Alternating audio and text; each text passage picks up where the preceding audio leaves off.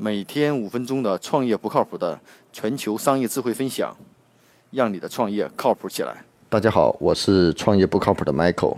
今天今天跟大家分享的这个案例是叫国外的一家企业，叫叫 Zago 啊，最近呢获得了六百万英镑的 A 轮融资。这家企业主要做什么呢？是弥补零工经济领域内的保险空缺。啊，这个听起来跟国内的市场也比较符，呃，比较匹配。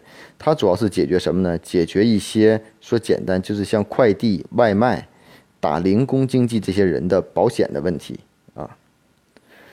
呃，那这家公司呢，现在主要做的服务是什么呢？啊，传统在这个在英国，传统保险的费用收费取决于外卖配送人员的收入，但呢，有一些配送人员是兼职的，所以说收入只是其中一部分。啊，所以说呢，这家公司推出了按小时来收费，只要外卖配送人员登录了自己的按需配送服务的平台，公司就开始计费。啊，听起来这种模式比较简单，他就说什么呢？是按照你工作的时长，啊，来进行收取保险的费用啊。但是听起来很简单呢，但是甚至有些傻瓜式。但这家公司的创始人说，其背后的工作是非常麻烦的。你不仅需要创建一个无阻力的用户体验，同时还要去思考那些传统保险费用的计算方式。所以说，这也是他们的一个特点。啊，这家公这家创企呢，呃，和很多平台有很好的合作关系。啊，它呢是保险呢会在配送人员登录平台时自动链接到这种第三方的保险平台，然后呢，在这个摘购的平台上呢，上保的驾驶员呢就不需要手动告诉摘购是否他是否处于工作状态，这个摘购会自动开始计算。啊，因为呢。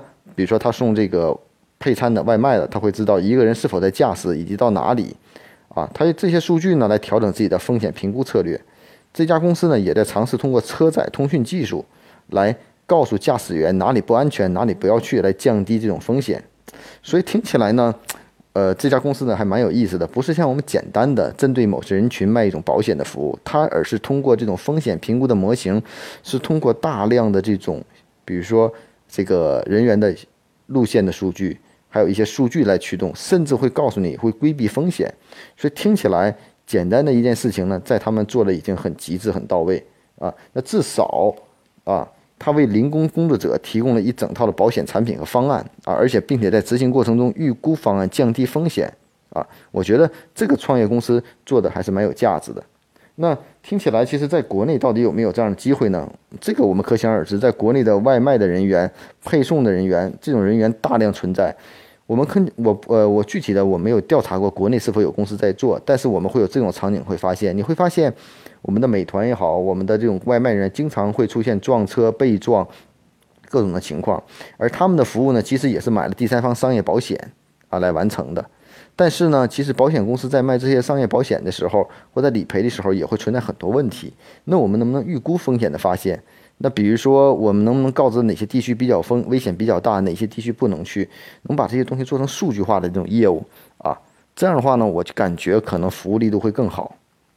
所以呢，其实我们在说这个现在是零工经济的时代啊，而且现在是共享经济的时代，其实有很多这种服务场景都需要这样的服务。我不是一个 Uber 司机，是不是和滴滴专车的司机是否也要有保险？